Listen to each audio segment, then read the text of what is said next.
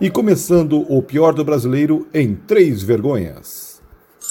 Tem nesse país uma viva alma mais honesta do que eu. Só você fazer cocô dia sim, dia não. Eu tô saudando a mandioca. E é desse jeito, é mesmo, é porque é mesmo. Viva! Nós estamos de volta, nona, nona, nona temporada de O Pior do Brasileiro o seu podcast que discute as incongruências tupiniquins, aquelas coisas que a gente faz, que a gente fala, que a gente pensa, mas na verdade, quando a gente para para analisar, para colocar dentro do quadradinho, dá uma vergonha danada, dá não, Tramujas? Opa, como não? Das grandes, hein? Olá, Jason, bem-vindo! Claro que ele apertou o mudo, né? Para deixar o cachorro, para tirar o cachorro. Lógico, né? lógico. É lógico, é lógico. Eu que me dane da edição, evidentemente. Muito bem. É olá, Jason! Olá, Ednei, olá, Tramujas, olá, o Marco que chegou aqui também, que não, não nos dava o prazer da companhia já fazia tempo. Olá, você que nos vê pela live no Facebook, YouTube, Twitch. Olá, você que nos escuta pelas plataformas de podcast. Estamos de volta. O país quase pegou fogo nesse nosso recesso, mas a gente tá aí, vamos fazer um rescaldo do que aconteceu e quem sabe a gente encontra alguma brasa esquerta ou brasa coberta, conforme dizem os italianos. Brasa coberta ou descoberta, nosso comunista favorito Marco tá de volta. Salve, salve, Marco. Ai, salve, salve, Dinei. Saudade de vocês aí, meu povo. Vamos lá, voltando aí, né? Tempo parado aí, por causa de um monte de coisa, internet que não funciona também. E voltando aí, depois, acho que quase 200 mil mortos depois eu tô aqui. E nós ainda continuamos aí, trancados dentro de casa. Mas graças a Deus agora a vacina ganhou a cloroquina, né? Na época que eu tava participando, a cloroquina tava ganhando a vacina ainda. Não, agora não tá mais, e é, é, o que diz pelo menos nosso sommelier de vacina, o Tramujas, né, Tramujas? Com certeza, com certeza. Chego lá e falo, qual vacina é? Ah, é qual que tem aí? Qualquer uma? então tá bom. Pode, pode vir aqui que eu tô aceitando. Bora. bom, gente, vamos retomar. Nós estamos gravando esse programa no dia 2 de agosto de 2021. Vocês já perguntaram para Siri quantos dias falta para acabar para 2021? Já fizeram essa experiência? Eu tô com não. medo de fazer isso porque é tipo, assustador. Tá passando tão... Siri. Então, oficialmente, pelo menos para Siri da Apple, 2020 não acabou, Tramujas. E aí, nós estamos aqui, já tá rolando Olimpíadas Tóquio 2020, acho que tem tudo a ver, né? É, isso aí. Daqui a pouquinho, no final desse episódio, nós vamos continuar a nossa votação do pior brasileiro de todos os tempos. Hoje com o voto do Marco, já vai pensando aí, Marco? Porque nós todos votamos, eu já vou o Dinei adora O Dinei adora de, de, de deixar a gente essa saia justa. Essa carinha, é, cara de E ele não trouxe uma, uma, uma é, multi, multi-opção? Eu tenho que... Não. não Os votos, por enquanto, são o seguinte. É, Jason votou em Jair Bolsonaro porque disse que ele tinha que cuidar do povo dele. O Tramujas votou em José Sarney. É, eu votei em João Avelange depois nós temos o Jason votando em Fernando Collor de Mello por acabar com a esperança brasileira na era democrática. Tramujas, com baixa, baixa criatividade, votou em Zélia Cardoso de Mello pelos sonhos que ela quebrou no plano Collor. Depois eu votei em José Bonifácio de Andrade e Silva, de Andrade e Silva porque levou o Brasil a um atraso no seu desenvolvimento durante o, o segundo reinado, lá, o Dom Pedro II. Foi o primeiro Depois golpe, o... o primeiro golpe, né? O primeiro golpe. Aí, o nosso querido Geiso votou no índio Carapiri, que por ter aceito o espelhinho de Pedro Álvares Cabral e levado a gente para essa desgraça. E o Tramujas, que faltou culhão para ele, votou em Marcelo de Carvalho, presidente da Rede TV, por estar tá puxando o saco do governo Bolsonaro. Então, hoje nós temos a, a continuidade dessa nossa votação. Mas para começar a nossa brincadeira, eu quero saber de você, Jason. Por que o brasileiro adora o glamour do perrengue? Isso, ah. evidentemente, livremente espelhado nas Olimpíadas. Nós temos lá o Ítalo Ferreira que ganhou ouro. Ah, coitadinho, ele, joga, ele andava com a prancha de, de isopor, ele não tinha dinheiro pro patrocínio, não sei o quê. E aí tinha outra menina lá que também não tinha mal dinheiro para comer. Tinha um boxeador que entregava pizza durante a pandemia porque não tinha incentivo. E nós temos essa cultura de. Evidentemente, é uma história de vida louvável. Mas a gente devia estar aqui é, agradecendo aos incentivos, o poder público dando, dando razão, dando estrutura, a própria iniciativa privada, mas não, a gente está glamorizando e sempre glamorizou, pelo menos desde que eu me lembre, é, o perrengue do brasileiro. E quando o cara é meio de família abastada, a Fórmula 1, o Tramujas pode me confirmar isso você olha o Senna, o Rubinho Barrichello, porra, o pai vendeu o Fiat 147 para pagar, você tem um olhar. O Massa, ah, sempre foi rico, é, porra, não fez mais que a obrigação, não sei o quê. Por que, Jason, a gente, por que adoramos o glamour do perrengue? E quem é que não gosta de contar uma história triste? Que, quando está ouvindo uma história triste, contar que tem uma história mais triste ainda. Conhece aquela pessoa que você fala assim, puxa vida, dormi mal hoje. Aí a pessoa nem deixa você terminar e já fala, você dormiu mal? Nossa, eu tenho crises de insônia que já duram três anos. Eu, eu nem dormi. Pregar, eu nem dormi. Não consegui truco. pregar truco. hoje essa noite. Exatamente. É o truco. É o truco. Então, eu acho que parece que tem mais valor quando você bota uma dificuldade maior nas coisas e parece que isso dá um valor intrínseco para o feito que acaba deixando tudo mais tempera temperado, por assim dizer. Cara, e entra aquela história do, do da, da, da riqueza, do, do, do, sucesso ser acabado, é, você ser marginalizado por ser bem sucedido, você ser marginalizado porque você tem uma condição melhor, quando na verdade, tipo, não, não deveria ser assim. Se você é bem sucedido, se você tem tem sucesso, se você conseguiu galgar e, e conseguiu manter a tua, a tua posição, pô, parabéns para você, você não está praticando crime nenhum. Então, é, é, é, é, isso é da cultura tupiniquim. Tramujas, quem não lembra do tempo de escola ou na faculdade ou no trabalho que chega a pessoa e fala, hum, tênis novo? E a resposta do cara não é, pois é, novo. A resposta do cara é, nem comprei na liquidação, isso aí é... Por que Tramujas a gente é assim? O, o, a gente tem um país meio sui generis, né? Ainda mais quando a gente fala em esporte, principalmente no esporte de maneira geral. Pensando em Fórmula 1 e futebol, eles são tratados numa redoma um pouco diferente do que é um esporte de uma maneira geral no Brasil, porque o brasileiro e o país, nós, como nação, a gente trata o esporte como algo, algo no improviso, né? Quando você fala das escolas públicas da, da, da, da massificação do esporte é muito mais no, no desenvolvimento da, e metodologia de alguns professores do que, uma, do que numa política pública que incentive de fato o esporte para a formação do cidadão.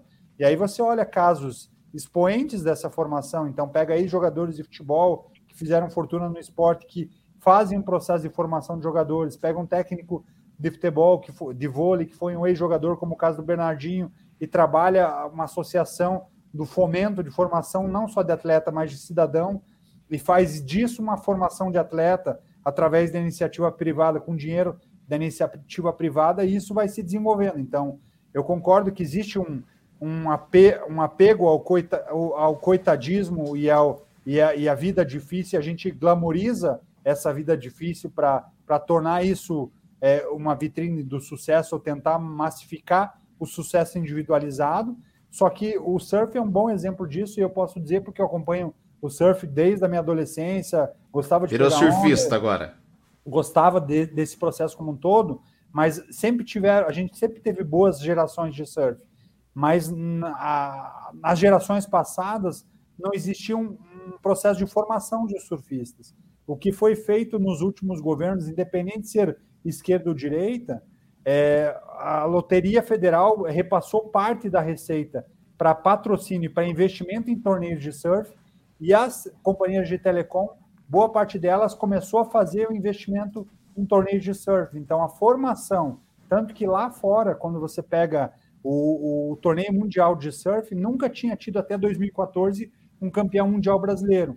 E o Medina foi o primeiro brasileiro campeão mundial de surf por causa dessa formação da, da estrutura que foi feita dos torneios brasileiros em que pagavam bons prêmios e que começava a abrir essa entrada de surfistas brasileiros não só para dentro do país, tornando o surf uma profissão, uma carreira, uma construção de, de profissão, como também alavancava esse surfista brasileiro para fazer isso lá fora. Então, você pega até é, no circuito mundial, chamou-se esse movimento brasileiro que foi formado lá atrás como uma estrutura de, de Brazilian Storm, porque era a tempestade brasileira. Não chegou um surfista brasileiro no circuito mundial. Chegaram 15 surfistas brasileiros no circuito mundial, e se você pegar o ranking hoje dos 10 principais surfistas do, do mundo, quatro são brasileiros.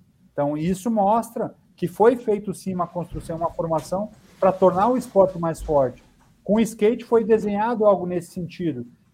O problema, na minha leitura, olhando essa associação do esporte, é que isso não é feito de maneira consistente e recorrente nos outros esportes. E aí, quando um atleta consegue trazer uma medalha num esporte que não tem essa estrutura projetada, de fato tem o seu mérito, porque é uma luta quase que de Davi Golias. Ele está lutando praticamente sozinho, com poucos recursos, ele, ele consegue adaptar treinamento para tentar chegar no movimento parecido com, com, com um esportista que lá de fora que vive do esporte de maneira mais profissionalizada. Então, existe essa glamorização. A gente valoriza mais quem não teve nada, não teve recurso, mas chegou lá na, na frente. Mas pegando agora o exemplo do que você falou do Ítalo Ferreira, legal. Mas a gente teve aqui, o, a gente teve vários surfistas tiveram a mesma qualidade, não tiveram incentivo e não ganharam prêmios, porque naquela época, inclusive, nem a estrada para chegar onde ele chegou existia consolidado. Então, ele teve o seu mérito, sim, de sem grana, conseguir entrar no esporte, que é um esporte não fácil de entrar e de se destacar, mas a gente já teve outras histórias que nem essa vitrine conseguiu chegar, porque nem a estrada estava consolidada para isso. Então, esse é um movimento. Eu acho que a gente valoriza porque a gente é um país que a gente mais atrapalha do que ajuda, né? Então, quem chega lá tem o seu mérito sim, mas independente seja o caminho mais fácil ou que tenha sido investido, tem investimento da família para que chegue lá, é, eu acredito que tem, que tem que ter uma mudança de leitura nossa como sociedade, uma visão geral. Né? Eu não vou acabar presa porque eu sou rica! Viu algum rico parar na cadeia? Pelo menos não aqui nesse país onde todo mundo não tem caráter. Esse é um fenômeno brasileiro, Marco? É um fenômeno mundial esse negócio de glamorizar o perrengue? Porque nós pegamos, por exemplo, a, a, talvez a ex-maior potência do esporte, não, tá meio complicado esse quadro de medalhas dos Estados Unidos. Com relação ao esporte, eles têm um incentivo animal que são as bolsas universitárias. Então, quando algum aluno se destaca no ensino médio dentro de um esporte X, e aí tem beisebol, tem futebol, tem basquete, tem praticamente todos os esportes olímpicos, ele ganha bolsa numa universidade caríssima, que ele não conseguiria pagar se fosse se fosse na, na, sem o esporte. E aí ele tá meio que foge do perrengue. Esse é um fenômeno brasileiro ou é mundial, Marco? Eu acho que é um fenômeno dos países subdesenvolvidos, talvez porque as pessoas se sentem inseridas daí, né? Parece que as pessoas podem sonhar também, né? Então, aquela, aquela imagem de uma pessoa que está passando por tudo que você também está passando, às vezes, e você fala assim, nossa, isso é possível, olha, olha a realidade dela, é a mesma que a minha, é a mesma que meu filho, talvez eu vou fazer isso a mesma coisa com ele, né?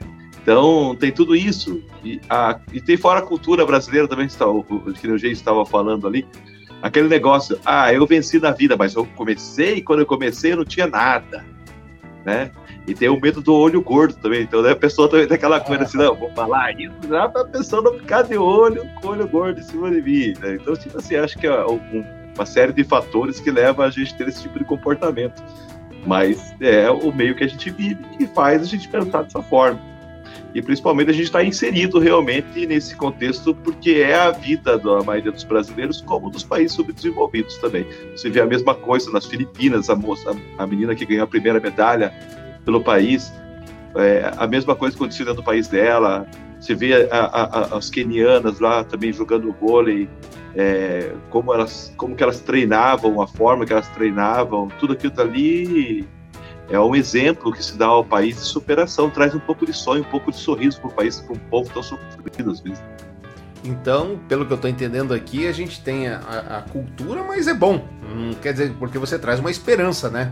Para, para as pessoas que elas podem alcançar tal coisa. Nelson Rodrigues escreveu Me Ajuda Tramojas na década de 70 ou de 60, estou com uma dúvida agora, sobre a síndrome de vira-lata. Ele se referia ali a um jogo do Brasil contra o Uruguai, que o, é, Uruguai era grande potência, enfim. E isso acabou pegando. E aí um dia a gente tinha que convidar aqui um sociólogo para nos contar por que é que nós temos, e esse é um fato, e quando eu falo nós, evidentemente, estou exagerando, estou generalizando, etc., nós temos vergonha da riqueza.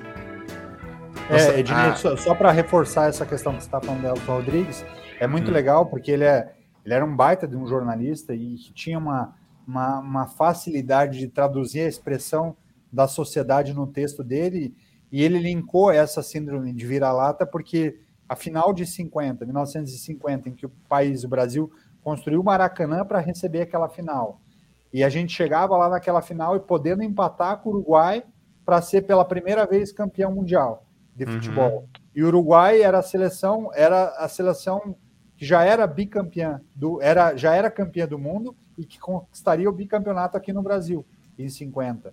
Então a gente entrava como favorito, o empate nos dava o título e a gente perdeu o, o jogo de 2 a 1, um. fizemos 1 um a 0 e levamos a, vira, a virada e perdemos a final no Maracanã e a partir dali ele achava que a gente tinha perdido muito mais pela falta de acreditar e pela falta de confiança naquela sele, daquela seleção, porque a gente se subjugava em relação ao time uruguai. Então é, é muito interessante que a partir dali aquilo cola no, no brasileiro de maneira muito forte e é difícil a gente descolar de uma sociedade que acredita muito naquilo ainda.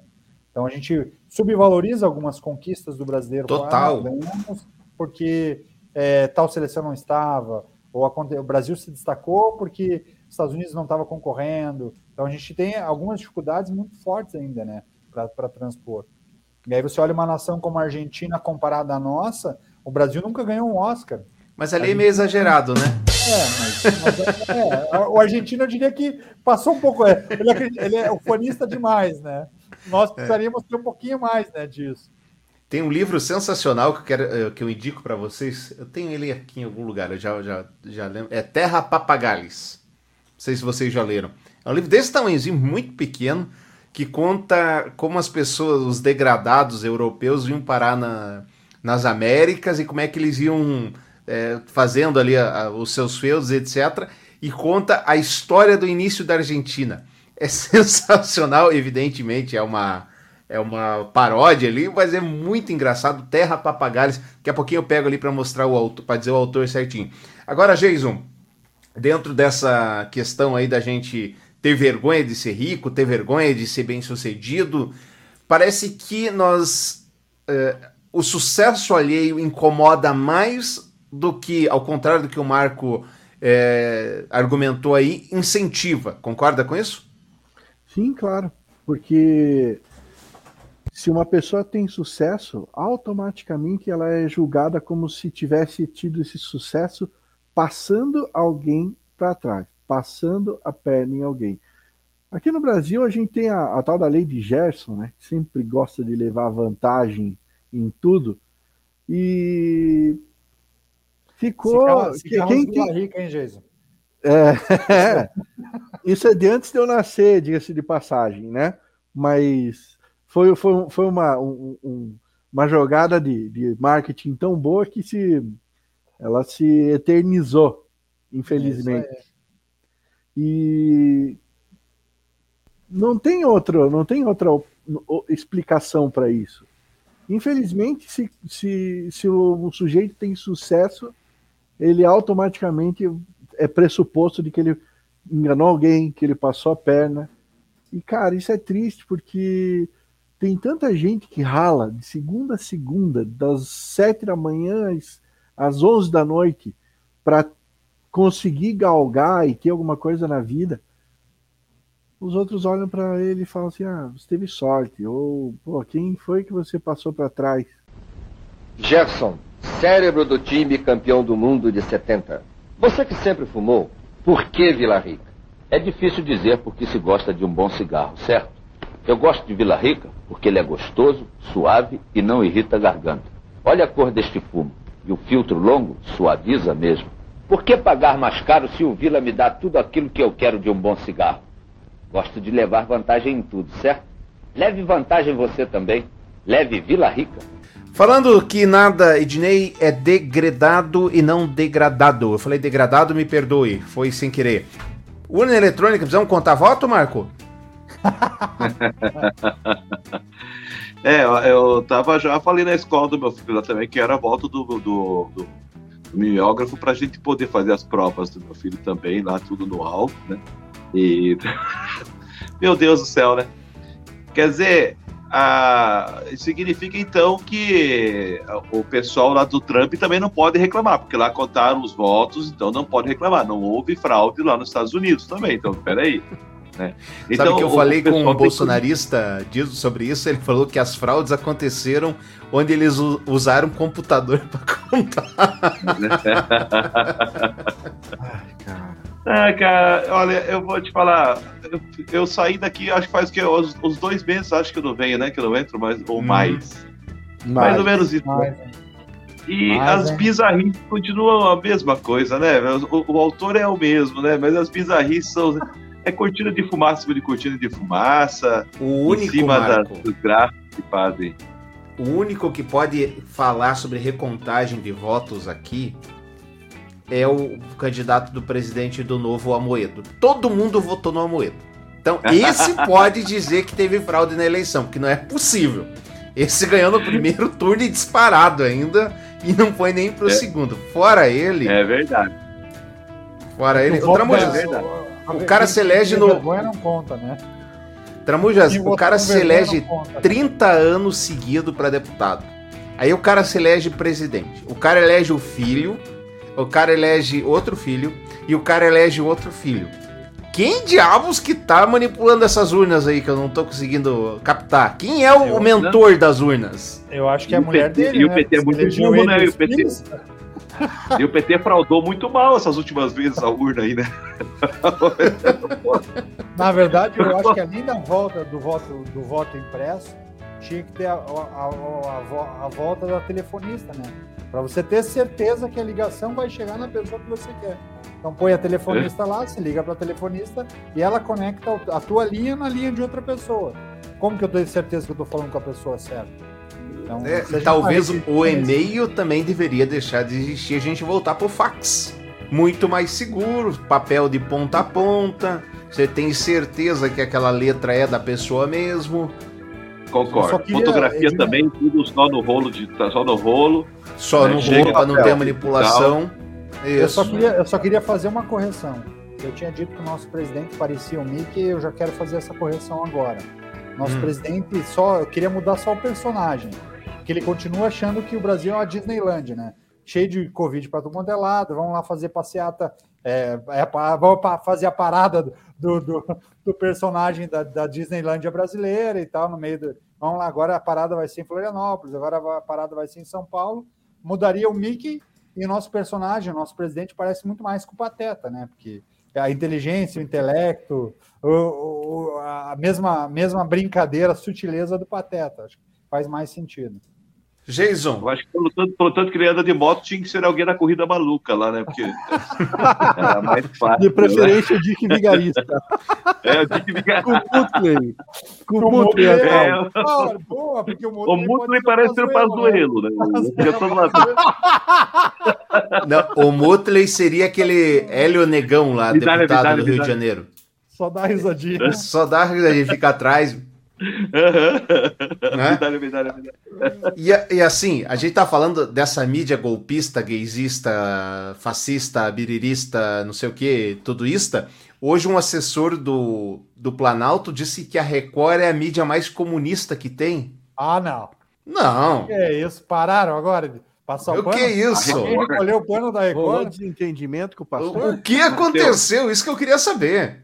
Não é Tiraram é algum patrocínio lá? É que, o, é, que o, é que o sobrinho do Edir Macedo não foi aprovado, então. Para ser o embaixador ah, É que não deu certo o esquema com Angola lá, acho. O Mourão é. não deu muito bem lá, daí eles ficaram bravos, acho. Né? O... Ele se referia ao comentário da jornalista. Puxa vida, ela estava na rede TV e mudou agora. Já vai vir o nome dela. Que casou com um ex-padre. Era da Globo? Mônica, não? Eu já vou lembrar. Que ela disse que o presidente Jair Bolsonaro fez uma live bizarra para falar de fraude nas eleições que teria dito que não tem provas, mas tem convicção. Entendeu? Hã? Hã? Entendeu? Onde eu ouvi isso antes já? Eu, eu ouvi isso antes em algum lugar. Não tô lembrado. A mídia estraga muito. Então a mídia é do contra porque ela não está recebendo. Eu tenho dois irmãos que também são do contra. Eles torce ao contrário e pessoas estudadas. Eu acho que os mais estudados são os menos inteligentes. Eu não tenho estudo, pode me chamar de burra, mas eu quero um Brasil melhor, não que vire uma Venezuela, uma Argentina, entendeu? É isso que eu penso. Bom, Jason, você que é um, uma pessoa crente, tenho certeza que acredita nas coisas que na, na, nas coisas do além-mar, Olha o que, que essa mídia comunista golpista trouxe agora. Médium brasileiro que atende a ONU diz que Lula é Dom Pedro II reencarnado.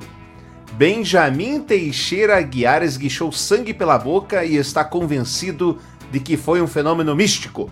Tem um programa de televisão, preside um instituto que vez ou outra atua como conselheiro na ONU. Benjamin Teixeira Aguiar é capaz de falar sobre extraterrestres, CPI da Covid, causas LGBTQI+, e MC Kevin, na mesma palestra. Ainda levanta a possibilidade de Lula ser a reencarnação de Dom Pedro II Jason. Que saudade daquele chavão do Padre Quevedo que me bateu agora. Sabe aquele chavão do Padre Quevedo? Isso não, não existe. Isso não existe. Isso não existe. Tem gente que, que, que no lugar da boca tem uma latrina, cara. Só pode, só pode, só pode. Desguichou sangue pela boca? Eu tô achando que foi outro material orgânico que ele desguichou. Ô, ô Trabuja, você, é, reencarnação do Dom Pedro II é bom ou é ruim? Nem entendi se isso é um elogio, não é? Então, é, eu não consegui fazer a cola, talvez a barba, talvez, o, não sei. É, foi longe, foi longe, né? Daí, Marco, dá para levar no centro espírita? e vai confirmar Ai, ou não? Gente, ah, vocês, vocês têm a cabeça muito pequena. Vocês têm a cabeça muito pequena. Hum. Tem que olhar que ele pegou um paralelo. É pela cachaça que os dois bebiam. ah, vocês, vocês, agora, agora, agora faz sentido. Vocês, muito Por isso que, que é bom o Marco estar tá aqui para nos tirar da ignorância. Né? Nos tirar da ignorância.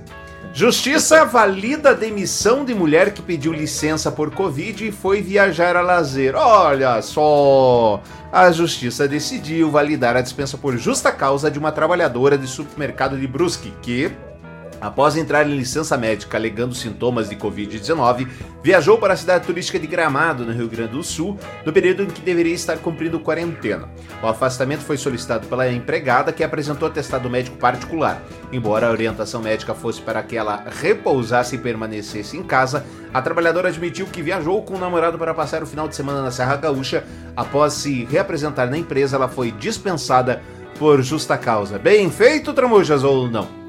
Bem feito, né? Acho que ainda foi escolher gramado para se esconder.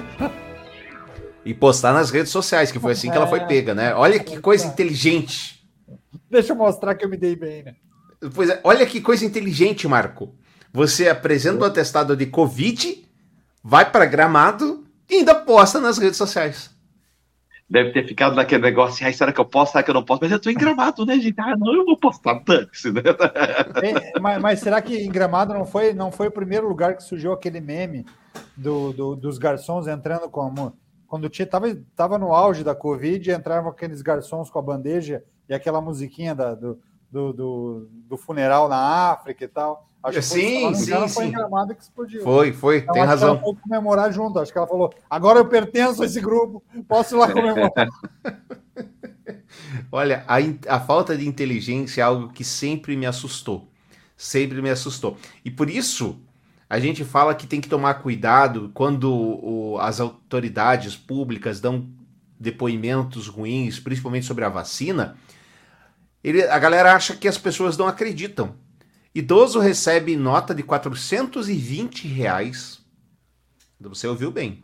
Uma nota de 420 reais como pagamento de empréstimo e devolve 320 de troco para golpista em Minas Gerais.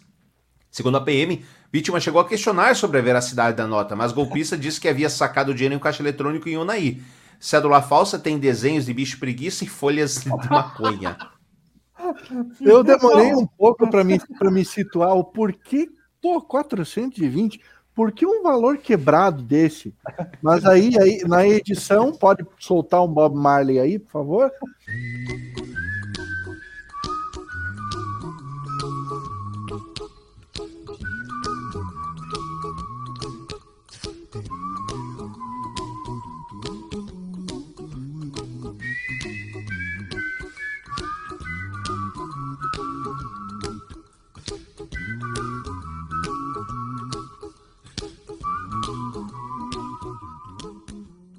4 e 20 é o número, é o horário universal de, do consumo da Everett já. 4 e 20 da tarde é quando você tem que dar aquela pitadinha marota. Então tá aí a justificativa do porquê a nota de 420. Não, e o cara olha, tão pode falar. Mãe, o cara põe o bicho preguiça e, e, e, e, o pezinho de maconha é muita, é muita vou, sacanagem. Vou, vou falar para você. Vocês estão. Quem tá vendo a live tá vendo a nota. Que, que nota bonita, que nota simpática, cara. Eu, eu acho que o Paulo Guedes devia de, de, de sei lá. Eh, Já que fez a de 200 que ninguém tem mesmo, né? Por que não a de 420, cara? A nota já tá pronta. Manda imprimir, manda imprimir. E, e Jesus, o melhor ainda, né? Porque a de 200 é um lobo guará. Essa do bicho preguiça, o animalzinho até lembra o chefe dele, assim. Quando eu olhei a primeira vez, eu falei, caramba, eu conheço, acho que eu, eu conheço esse cidadão. Eu votei nele. Aí, Feições familiares. Aí vocês ficam indignados falando, tipo assim, cara, eu não sei como as pessoas acreditam em fake news. Você veja o cara, como os caras realmente acreditam. O cara chegou a pagar 320 troco por acreditar na Devolveu, fake news né? na hora. Não pouca coisa que eu sei, não. É muita coisa. Eu posso ferrar a vida do Flávio, posso ferrar a vida do Jair. Então é por isso que eles têm medo e mandam ficar quietinha. Essa família é uma milícia. Não quer ser investigada. Acabou com a corrupção. Mas pagou 3 bilhão pro Centrão. E quando a Pfizer veio pra vender vacina, tava com a Madu Batista pra ninguém se vacinar. Mas a Chadinha ainda fala mal da China, nega oferta da vacina, querem superfaturar. Emprega o pai, mãe, filha, mas cuidado, família, isso é pra cunhada não entregar. Olha só, senhor Tramujas. Como é que anda a, a limpeza da sua casa, Tramujas? Acho que tá sob controle, né? O senhor tem diarista? Como é que é? Tem uma senhora que, que nos visita, né? Tem uma cidade Ah, é? que nos visita, uma parceira. Homem procura diarista que faça sexo casual após Ah, faxina. não, isso eu nunca busquei, não. O anúncio de emprego criado em uma grande plataforma no último domingo tem chamado a atenção aonde? Curitiba. Curitiba, A Rússia capital brasileira, a capital da Rússia brasileira. Discreto, o anúncio apenas diz: procure faxineira, diarista ou mensalista. Pago diária mais alimentação e transporte. Urgente, para começar o quanto antes. Chame para marcarmos uma entrevista. Interessada na vaga, uma mulher que não será identificada entrou em contato com o anunciante e foi pega de surpresa. Ela entrou em contato por meio de um aplicativo de mensagens para pedir mais informações sobre a vaga. Essa foi a resposta que ele recebeu. Trabalho de segunda a quinta, não trabalha sextas e finais de semana das 9 às 13. Pô, tá bom, hein? Hã? Das 9 às 13? Pagamento mensalista, 3.300 por mês, mais alimentação e transporte. Já tô me candidatando. Diarista, 250 por dia, alimentação e transporte a combinar. Condição especial, atenção. Devia ser isso. Procura a alguém. Procura alguém que aceite fazer sexo casual após o serviço de faxina ou antes. Não precisa ser uma relação longa, também não precisa ser nada que não queira. Quero alguém que possa me ajudar na faxina, mas também aceite essa condição. Será muito bem remunerada. Se não te interessar, por favor, apenas ignore. Existem muitas profissionais que trabalham desse jeito. Se não for para você, basta falar. Caso tenha alguma dúvida, por favor, pergunte. Se tiver interesse, me diga quando tem disponibilidade para marcarmos uma entrevista. O Teste é do tão sovaco. bonito quanto essa voz? Extremamente profissional. Extremamente profissional. Porque você veja que ele fala ali, ó. Ou antes ou depois. Durante, ele não quer. Ou é antes da faxina ou depois. Extremamente profissional. Palmas pra ele, entendeu? Marco, você vê, você vê como é interessante. Ele, é- ele tem tanta preguiça de prospectar profissionais das duas categorias que ele criou um combo, né? A garota de programa e a diarista na mesma função. E cria um problema pra ela no, no Procon, né? Porque faz venda casada, não pode, né? É Contra a lei. Meu Deus, cara. Meu Deus. Na Europa brasileira, isso, Jason? Pode? Olha, é a capital da Rússia brasileira. Ah, você tá ouvindo o pior do brasileiro? A gente tá, tá puxando aqui, nesse inteirinho de temporadas que tivemos, coisas que são do arco da velha. Ô, Jason. Opa. É, pra lavar roupa aí na, na, na sua casa, como é que é? Vai o quê? Vai o sabão em pó? Vai o que mais? Ou vai sabão líquido? Como é que é a história? É o sabãozinho em pó, né? De lei. Uhum. Vai aquele amaciante para deixar a roupa cheirosinha. Ok. E uns 45 minutos de máquina batendo, né? Entendi. E assim, a- a- a- as peças ficam cheirosas. Ah, fica. Opa! Entendi. Com certeza. Vigilante é preso por invadir apartamento para cheirar calcinhas de moradora. Aonde, Jason? Não me diga que é Curitiba. O vigilante foi mais uma detido na madrugada desta terça-feira. é a Suspeito de invadir um apartamento é a na cidade industrial de Curitiba, conforme consta no boletim de ocorrência. O objetivo dele não era furtar nenhum objeto de valor ou cometer qualquer outro tipo de crime. A violação de domicílio aconteceu porque o homem queria cheirar as roupas íntimas da moradora. Conforme foi relatado no BO, o vigilante trabalha no condomínio de luxo na SIC e teria feito uma cópia da chave do imóvel. Ele teria invadido o apartamento e ido até o quarto da moradora, onde encontrou a gaveta de calcinha e estava cheirando as roupas dela. Ela foi detida pela polícia militar e levada até a central de flagrantes. É, é por invasão de domicílio, né? Porque cheirar calcinha não é crime, né? Olha, rapaz. a- a- O que acontece com Curitiba? O ser humano Nós tem podemos alguns mudar o nome do programa hoje, né? Em vez do pior do brasileiro, pior do curitibano, né? Porque tá louco, cara. Nossa, aqui o negócio. né? A vergonha é só nossa, né? É. Gente, imagina a situação, cara. Você é flagrado cheirando a calcinha da, da, da moradora, ela olha pra você incrédula, né? E o cara fala: Calma, não vou fazer nada, eu só vim cheirar a calcinha. Só precisava dar um confere eu no olfato. fiscalizando aqui. Precisava dar um confere no olfato. Vê se eu não tô com Covid. Eu go- gostei de um comentário agora do Alex ali pro- pro- que tá linkado com o que a gente tá falando. Agora entendi porque o Marco decidiu voltar para Curitiba para cheirar calcinha, é isso? ou no combo, ou ele tá interessado no combo. Aqui, aqui eu troço. Agora. Que oportunidade de emprego tem aqui, viu, Alex?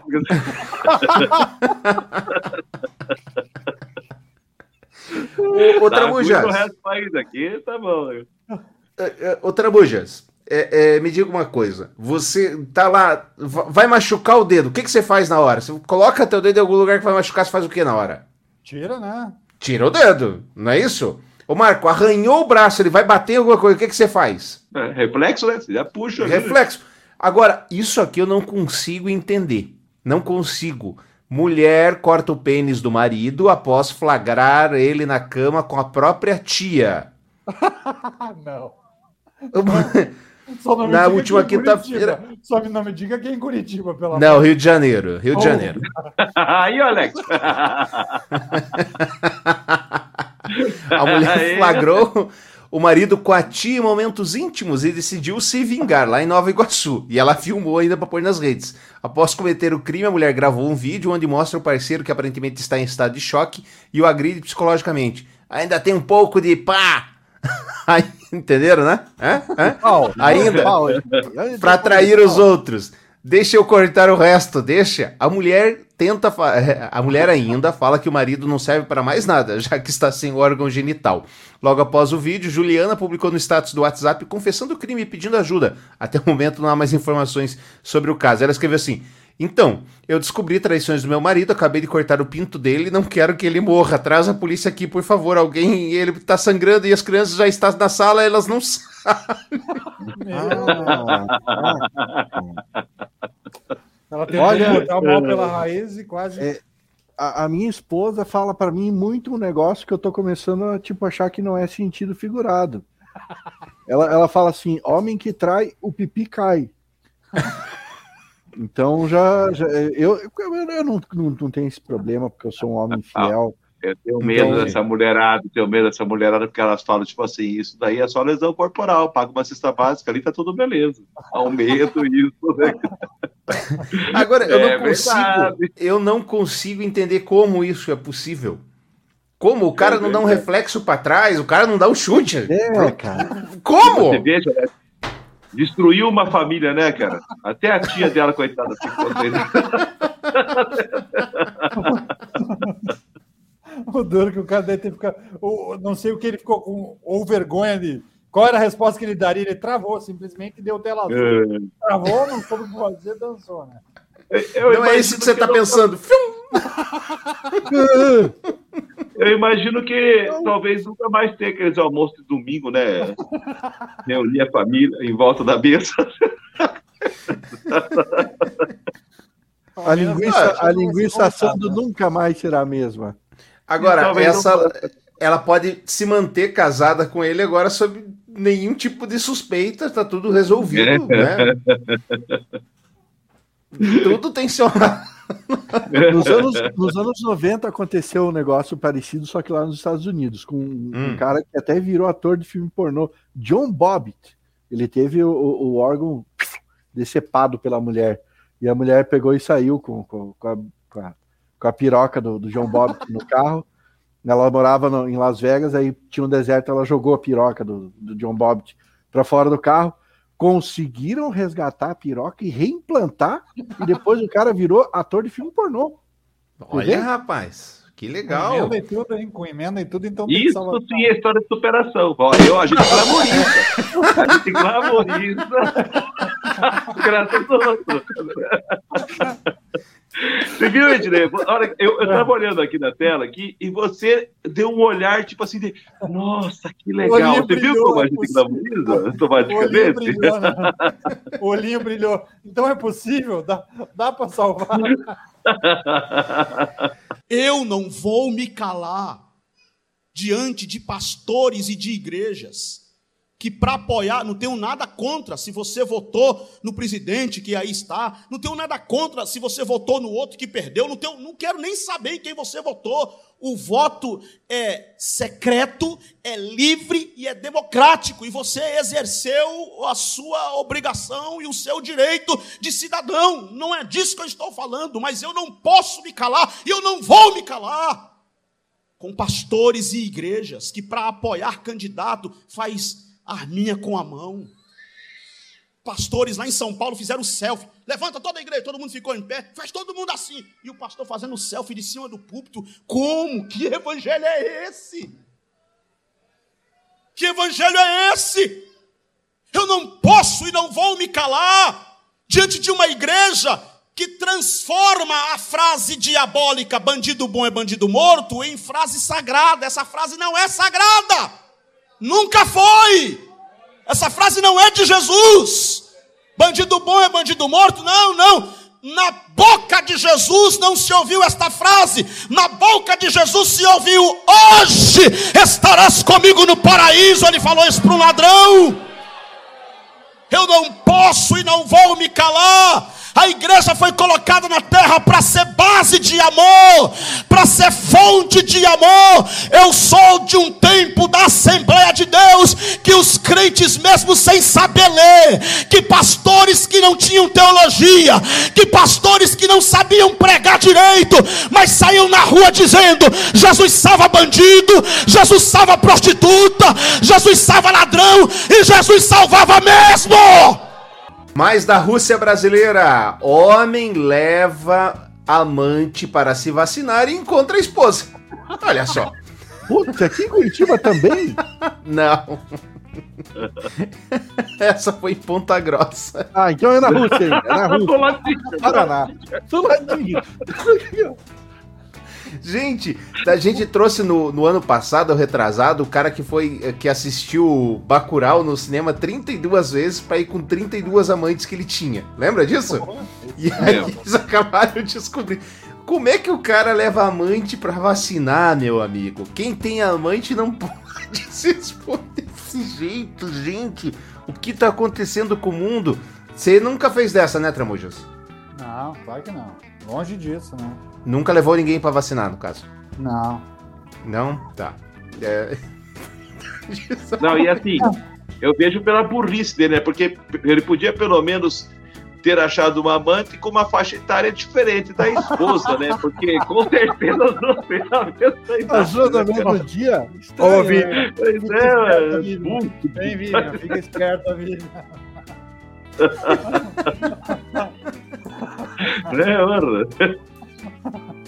Eu pra, Ai, mim, o cara, ai, eu, pra mim, o cara que assume mais de uma mulher, que, que já tem uma mulher e, e- e- e vai atrás de uma amante, eu, pra mim, esse cara é- já, já tem algum problema, cara. Já tem algum problema.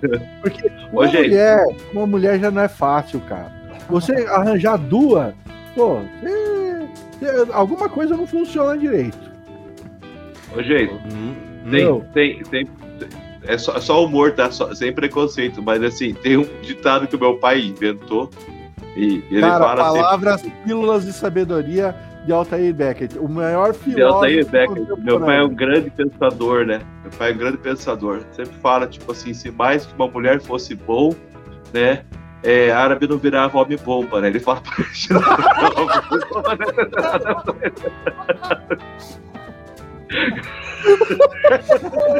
As opiniões expressadas aqui não representam a opinião do programa. De jeito nenhum. É só humor. Ai, cara. O que, que eu vou falar pra vocês? Bom, vamos pra quinta série agora? Opa!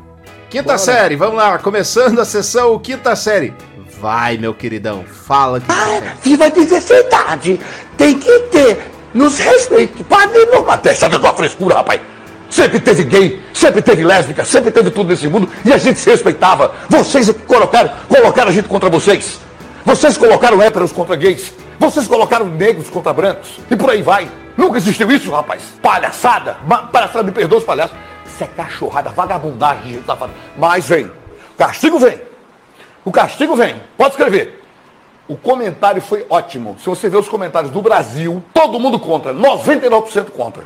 1% de vagabundo que não tem pai, não sabe o que é um pai, não sabe o que é. Não, não sabe nem se tem mãe. Isso é um criador de cho- criado em chocadeira.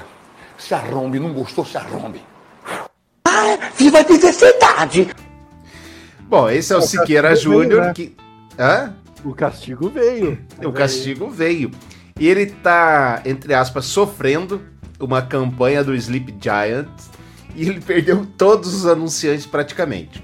E aí o que acontece? Ele. como é- qual é a forma que ele ia usar para dar o, o troco? Ele inventou um anúncio. Ele inventou um anúncio na TV. Mentiu, mentiu. Mentiu, Mentiu. mas isso é normal. Montou de madrugada. Isso. Aí o que, que ele inventou? Por quê? Porque ele queria que todo mundo, incentivado pela ferramenta lá pelo Sleep Giant, que entrasse em contato com essa marca e pedisse o boicote, ele queria processar. Entenderam? para que ele pudesse abrir um processo muito maior. Mas o pessoal do Sleep pegou já na saída e não deu muito certo. Parece que o jogo tá virando, hein, Tramujas? Olha, tomara, né? Tomara que, que, que pessoas que se travestem de jornalistas ou, ou, que se travestem de, de puritanos ou defensores da pátria, mas que de fato só defendem o próprio, né? O próprio ganho, o próprio bem, estejam com os dias contados, porque terceirizar o cérebro para essa patota aí, para essa turma, é algo que muita gente tem feito e a gente tem visto que não deu um bom resultado. O vídeo é o nosso presidente da República, né? Ele é reflexo e ele foi consolidado, ele, a base dele foi baseada nesse tipo de pseudo-jornalista. Né? Mais quinta série, mais quinta série. Agora, bronca na turma do fundão. Senhora presidente, eu queria pedir para que o fundão lá pudesse. Presidente, presidente, presidente, por favor, presidente, a senhora está. Pois não, senador. Estava cumprimentando aqui um outro senador que está Não, a senhora está no telefone. A senhora pede lá para o fundão parar de fazer barulho lá, por favor. Mas, presidente, senador aqui não tem ninguém fazendo barulho. Estavam fazendo até agora. Estavam me incomodando. Mas agora está todo mundo em silêncio. Agora, o pode. Agora melhorou. É... Você era dedo duro assim, Marco, lá na, na, na quinta série, não? Não, porque eu era lá do fundão, tá entendendo? Aí, eu fazia parte lá do fundão, então era problema. Você era o denunciado, é isso? Eu era o denunciado, eu era o denunciado. Mas, cara Entendi. do céu, olha, vou te falar, tem umas figurinhas ali que eu. Esse, esse Jorginho Mello é o senador por Santa Catarina, né? Que vergonha, né? Ele falando assim, você. Você se Vergonha demais. Como que esse cidadão chegou a ser um senador da República? Mais quinta série. Ele, ele mais algum. SUS mata Glaze Hoffman, que tenta provar que está viva para tomar a vacina. Então o que, que aconteceu? Vamos lá, para fazer uma o encur, encurtar alguém, um ser místico do Ministério da Saúde entrou no sistema do Ministério do, no sistema SUS, que é o que é usado para aplicação das vacinas e, entre aspas, matou a Glaze. Então, quando a Glaze foi tentar se vacinar, ela estava, entre aspas, morta. Ela matou o, a Manuela Dávila. Eles mataram. Uh, o Boulos eles não mataram, eles colocaram o nome do pai do Boulos de Kid Bengala. Ah, que bom, né? Eu, eu ficaria feliz, né, É. Se eu fosse o filho do Kid Bengala. Demérito. e o. Demérito, né? O Lula, eu acho que eles colocaram o filho, de, o pai dele diabo e a mãe capeta, um negócio parecido com isso. Um negócio assim. Trazer aqui um convite para os nossos amigos que são fãs do bolsonarismo. Diz aqui: ele não tem governadores, ele não tem a imprensa, ele não tem a mídia, mas. Mais. mais, mais, sinalzinho de adição. Ele é, tem o povo. E aí eu queria até que pedir ajuda do Marco. Marco, se ele não tem imprensa, ele não tem a mídia? Como é que é esse negócio? Não entendi. É, imprensa e mídia é uma coisa. É que a arte tinha que ter três espaços ali, daí eles não sabiam escrever, daí vamos colocar a mídia e a arte na frente é, é, o, jeito. Né? O layout já estava pronto, tinha que colocar o. É. Uh -huh. Pensa, pensa, pensa, em alguma coisa. Pensa, já sei. É, dá muito trabalho, dá muito trabalho. Vamos lá. Esse aqui eu vou deixar pro Geiso comentar que eu não conhecia o rapaz, mas o youtuber Everson Zóio, que tem mais de 12 milhões de inscritos no, no, no YouTube, gravou conteúdo anti-vacina enviada por agência de marketing digital. O que, que você pode nos contar sobre o Everson Zóio, Jason? qual é a credibilidade que tem um sujeito que faz um vídeo no YouTube arrancando o próprio dente usando um alicate? Um dente bom, não é um dente podre, um dente bom. Ah, ele fez isso? Qual é a credibilidade que tem um sujeito que pega uma cobra cascavel no, no e, e, e, faz ela picar, ele se auto-picar para ter que ir no hospital e tomar o soro antiofídico? E isso o, o, o zóio é, é, é só. Isso aí é, é, é, o sumo do chorume. Não, não, não dá para levar um cara desse a sério. Quem Mas acredita então, no Everson Zóio. É, então ele tinha que estar tá fazendo propaganda para as pessoas se vacinarem, né? Porque se ele faz tudo isso daí, e fala que é anti-vacina. Tem os que tem que vacinar, então, porque o cara. Ele quer uma cópia do Jackass, isso? É uma Pois cópia, é. Do, uma cópia do Jackass coberta de merda. É, digamos que o Jason não nutre admiração pelo Everson Zóio. É, Nenhum. Mas- E ainda está sendo investigado es- esse lance da vacina, porque é uma agência de marketing digital que comprou seguidores mundiais para essa causa anti-vacina. Aí foi descoberto apenas porque dois dos seguidores ingleses eh, acabaram denunciando e mostraram o convite da agência. Parece que era uma grana boa. Aí foram puxar a capivara dos youtubers brasileiros, ver quem que tinha feito o conteúdo proposto pela tal agência e caiu aí do Everson Zóio, do, mas ele tem 12 milhões de assinantes. Então, é muita gente que está ouvindo a mensagem dele, Jason. Então faz todo o sentido. O que não faz sentido, o que eu quero que vocês me expliquem, o que eu quero que vocês me contem, que diabos aconteceu com a nossa querida Joyce Hassman?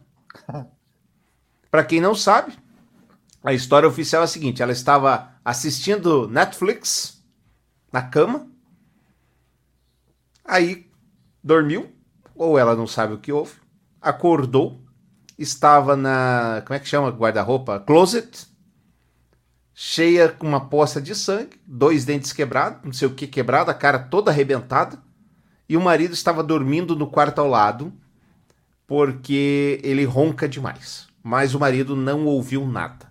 Ninguém sabe de nada, ninguém ouviu nada, o marido nega qualquer tipo de, de agressão à Joyce, que foi levantada. eh, Aliás, é o mais óbvio, eu nem culpo quem levanta isso. Porque co- como é que o cara não ouviu nada também? O que aconteceu com ela, Marco? Ah, cara, eu fico de cara com essas coisas, eu não entendo isso daí. A política é um bicho meio estranho, né? Eles gostam de. Você tem que ficar acreditando dos dois lados, mas sempre desacreditando. Cara, uma mulher que toma porrada pra cacete, dorme, acorda toda estourada, vai reclamar do ronco do marido, velho? Ah, por favor, né, a mulher. Se ela toma esses remédios assim, então, tipo assim, eu não sei o que aconteceu, velho. Eu, no quartel, antigamente, tinha um esquema chamado é, chá de manta. Chá de manta. Estava dormindo, os caras chegavam, jogavam uma manta em cima de você e cobriam na porrada, certo? Se você fazia, ah, se você fazia corpo mole, ah, dia, educação física, todo mundo pagava por tua culpa, né? Mas tomava Uhum. um chá de manta. Às vezes o cara enrolava um sabonete, até cadeado no meio da toalha e enchia você de porrada. E, cara, é, é- e você realmente, você acordava sem saber aonde você estava, velho. Você ficava assim, cara, eu, você começava a apanhar, você não sabia o que estava acontecendo. Você não já sabia. levou chá de manta? Eu nunca Já levei um chá de manta. Levei um chá de manta. Ah, porque eu sempre fui meio. É, deixa pra lá, né? Que ficar fazendo tudo isso, correr tudo isso pra quê, né? então, e, cara, você, você acorda, você não sabe nem aonde você tá, você não sabe o que tá acontecendo, você, é um troço muito estranho. Então, realmente eu não tenho o que falar. Às vezes realmente aconteceu alguma coisa, pegaram lá dentro, ela tomou alguma medicação forte na hora de dormir. É uma coisa muito estranha, realmente. Acho que ela está estranhando, a gente tem que estranhar mais ainda. Não É. tem, e não tem. Real- realmente, uma das coisas que tem que ser levantada é que tem que ter tido participação de alguém que mora dentro do prédio. É uma das únicas coisas plausíveis, pelo menos a primeira o pensamento que a gente tem que ter é isso daí. E se for dentro do prédio, ali é todo mundo parlamentar quase, né? É complicado o negócio. Não dá para confiar muito, então, no depoimento do- dos vizinhos. Agora, Sabe que- hein, só, só deixa eu dar um, um- um pequeno pitaco. pitaco. É, não tem prova nenhuma de que foi o marido dela. Não tem prova Não, nenhuma não. que ela caiu. Não tem prova nenhuma que foi alguém que entrou. E também não tem prova nenhuma de que ela estava numa festa rave, mamadaça, dirigindo e acabou batendo com, com o carro dela em algum lugar. Dizem que foi isso que aconteceu. Se é verdade, Mas essa, é- essa teoria já foi rechaçada, Jason, porque as câmeras de segurança do prédio mostraram que ela não saiu de casa durante cinco dias. Ô, Então, louco. cinco dias ela permaneceu dentro de casa. Já, já, já é uma, uma hipótese a ser julgada por Isso, terra. isso que você está falando, ela está acusando o GSI, que é o tal do gabinete lá do general Heleno, de ter produzido essa versão para desacreditá-la. A Joyce é uma pessoa. É, profissionalmente eu não gosto dela. Tive a oportunidade de trabalhar com ela alguns veículos, é uma pessoa bem intragável, bem difícil. Mas ninguém pode negar que é uma pessoa super inteligente.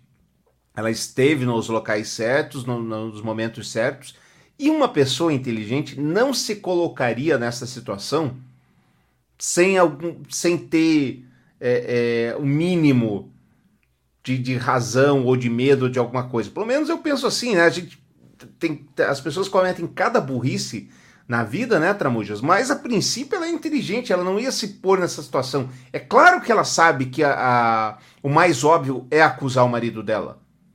Esse Exato. é o mais óbvio. Exato. Mas sabe que eu acho que você desvendou esse crime no ah, é? início é? da sua fala. Quando você falou que ela estava no apartamento dela assistindo o Netflix. Provavelmente ela selecionou o filme O Clube da Luta. Hum. E aí, para quem já assistiu o filme, você já sabe como tudo se desenrola, né? Recebeu a visita do Tyler Durden. Exatamente. Ela começou a lutar contra ela mesma, e aí ficou aquela confusão entre realidade outra música, outra música e vai embora. Pode ser. Um caso bastante estranho, um caso que não, não acho que vai chegar a uma, uma solução, porque mesmo que ela em algum momento conte alguma coisa, a gente vai acabar não acreditando. Então, salvo alguém tenha filmado, vai ficar o dito pelo não dito. Esse é o caso. Se encaminhando aí para o nosso finalmente, para os nossos finalmente aqui no pior do brasileiro, segurança que impediu travesti de usar banheiro feminino está é, sendo processada. A campanha pelos direitos das mulheres, entidade de defesa das mulheres, entrou com uma representação no Ministério Público de Alagoas para tentar que seja revista a condenação de um segurança de shopping que impediu um travesti de utilizar o banheiro feminino. O caso ocorreu em 2019 no pátio, no shopping pátio em Maceió. O travesti que não realizou a cirurgia de resignação sexual e mantém a identidade masculina nos documentos alegou discriminação ser barrado no banheiro das mulheres. O segurança do shopping afirmou que uma das clientes se queixou da presença dele no local. Revoltado, o travesti foi até a praça de alimentação e subiu em uma das mesas para protestar. Ele foi retirado pelos segurança pelo, do local pelos seguranças. Indiciado pela Polícia Civil e acusado pelo Ministério Público de Alagoas, o segurança já foi condenado no mês passado a um ano e seis meses de prisão. Com a decisão, como a decisão ocorreu em primeira instância, ele deve recorrer. O segurança foi condenado pelo crime de racismo, embora não envolva preconceito racial. Não faz o menor sentido isso a sentença do juiz se tornou possível devido a uma decisão tomada em 2019 pelo Supremo Tribunal Federal, que equiparou o preconceito ah, por orientação sexual, a identidade sexual, a discriminação sexual. E aí, alguém quer entrar nessa polêmica? Eu, sinceramente falando, não sei como opinar, porque, por um lado, é a figura feminina, é travesti, a figura feminina. Deveria usar o banheiro feminino? Deveria. Mas ainda tem a bingola, né? Tem a bingola, tem que usar o banheiro masculino. Agora, como é que vai entrar no banheiro masculino sendo uma figura feminina? É controverso. Eu não sei se eu estou capacitado a, a, dar qualquer tipo de pitaco. Eu também, eu, eu também que... não acho. Uma... Fala lá. Eu acho que pela, pela, pela, pela figura feminina, é, realmente é muito complicado um travesti entrar no, no banheiro masculino certo? É, Até pela, que... pela cabeça masculina, né? A cabeça é muito mais visual, as coisas todas. E, e os banheiros femininos são todos separados, não tem aquela coisa que a gente fica ali naquele chiqueirinho ali, né? Matou a Fica todo mundo ali, em pé ali, um do lado do outro ali. Então, e... eu acho que tá certo isso, acho que tem que começar realmente a... Agora, também falta é, treinamento, né, das casas noturnas a trabalharem com os seus funcionários para que isso não ocorra. Porque às vezes caiu nas costas de segurança e faltou treinamento. Porque tenho certeza que se ele tivesse sido bem instruído, talvez isso não tivesse acontecido. Exato, e, e, olhando na complexidade, complexidade da coisa, tem a questão do treinamento de equipe e também da pessoa envolvida de ter um pouco de bom senso, né? Se ela é um travesti que sabe que tem as dificuldades do, do cenário e do lugar, é, você também não ficar forçando a barra o tempo todo para ser aceito ou não tem que tentar criar uma certa empatia para entender o local, como que o local foi preparado para isso. Acho que tem um, um, conjunto que não é só a ação do, do segurança em si. É, da mesma forma que a gente está discutindo isso aqui agora, a gente está debatendo isso aqui agora, imagine você chegar para um segurança que está ali no meio de uma casa noturna, numa noite, e deixar para ele tomar essa decisão em cima é, da hora de uma coisa que está acontecendo ali. Muito complicado Exatamente. isso daí, muito complicado. É, realmente, mas eu tendo a concordar com, com o Geiso, até porque hoje há uma facilidade, ainda que não seja ir na esquina, mas há uma facilidade de você mudar seu, seu nome social, que chama isso, acho que salvo engano, acho que é nome social. Se você muda o nome social, para mim já é um sinal claro, porque o negócio de tirar o, o, o Braulio ali é uma decisão difícil, é caro, o SUS até faz essa cirurgia, mas é demorado.